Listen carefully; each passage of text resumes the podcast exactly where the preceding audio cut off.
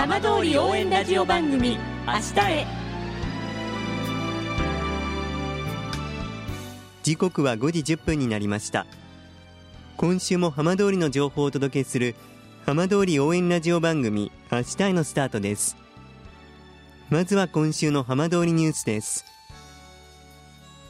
県内の民族芸能団体が集うふるさとの祭り2022が8日と9日浪江町の道の駅浪江で行われました。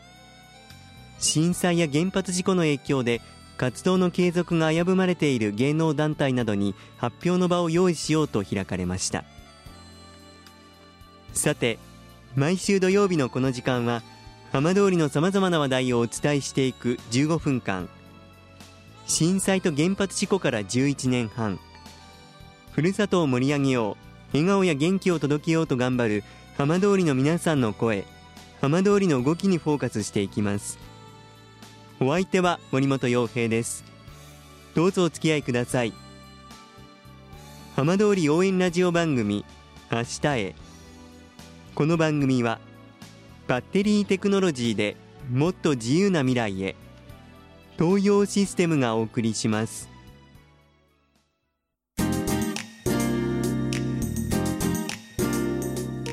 代わっては浜通りの話題やこれから行われるイベントなどを紹介する浜通りピックアップです。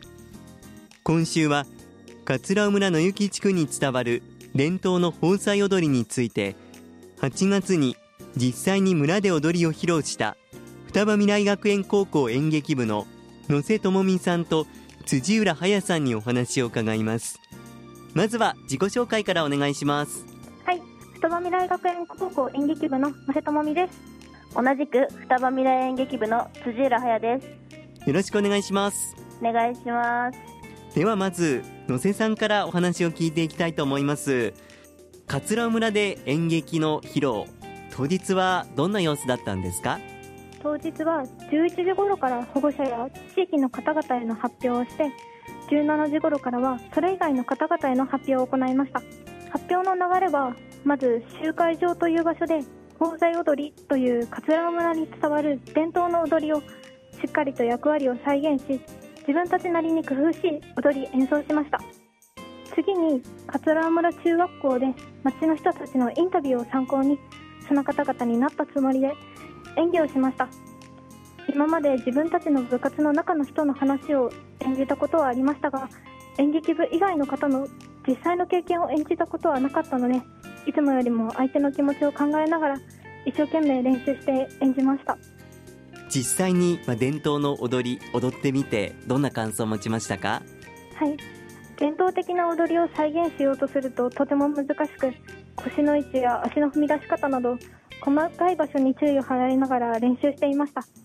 ですが桂村の方に再現をするのではなく楽しんでもらえればそれでいいと言っていただけたので楽しみながら普段触れることの少ない他の地域の踊りや伝統を感じることができました。そうでした考えられた動きや場所によって変わる動き。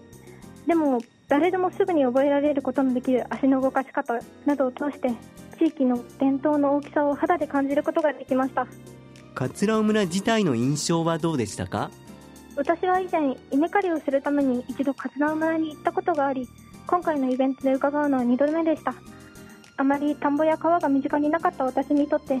緑がとっても綺麗で自然が豊か。空気が澄んでいる桂村にとても驚きました。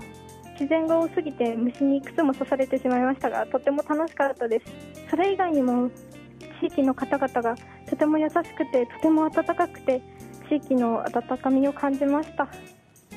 続いては辻浦さんに聞いていきたいと思います。桂村での講演に参加したきっかけはどんなことがあったんですか？はい。私はもともと授業の一環で双葉郡について調べていたんです。その時に私は桂尾村を選んで比較的桂尾については知っていました。だから私は演劇部で桂尾村で公演すると聞いた時知ってる部分があるため参加しようと思いました。大変だったこと印象に残っていることってありましたか？はい。当時はコロナ禍でとても規制が厳しかったため公演を一度中止したんですよ、はい、そして冬にやろうと思ったらまたコロナで中止になって2回の中止を経験したんです。それで夏にやっと公演ができて一度二度くらいは中止になって周りの人たちのモチベーションとかがちょっと下がったりとかしちゃったんです。だからもう何回も何回もみんなで頑張ろうって息を合わせて練習に取り組んでいたとこ得であって経験してよかったなって思ってます。ではここからは野瀬さんに再び聞いていきたいと思います。どうして演劇部に入ろうと思ったんですか？私はもともとこの学校に入る前から双文大学園高校の演劇部のことは知っていて興味がありました。私はもともと人の前に立ったり何か発表するのはとても苦手でしたがこの演劇部に入り自分を変えることができるのではないかと思ってこの部活に入りました。普段の演劇部の活動ですとか雰囲気はどんな感じなんですか？普段の活動はエチュードというみんなの経験や考えたことをみんなの前で発表したりワークショップや話し合いなどみんなの理解を深めたり仲を深めたりしています。2年生も1年生もさまざまな形で交流しながら活動を行っています。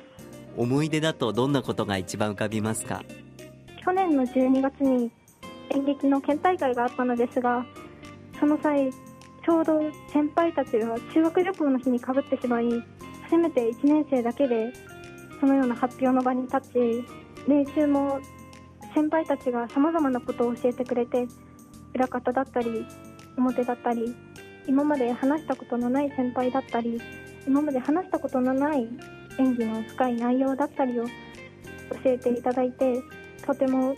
自分の中で印象に残っていることです。はい。辻浦さんに聞きたいと思いますがこれからの演劇部の活動の予定ですとかぜひ教えていただけますか？はい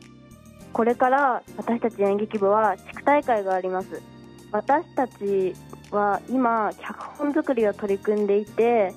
これから練習してみんなで頑張ろうっていうところです。私たちの今の目標は脚本作りを頑張って練習して地区大会で優勝することです。そして夢はそのまま勝ち進んで全国大会に出場することです。この演劇部は全国まで出場したことがありますが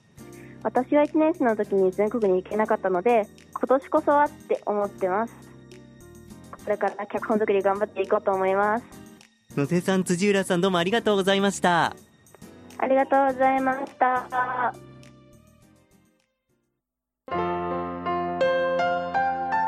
浜通り応援ラジオ番組明日へ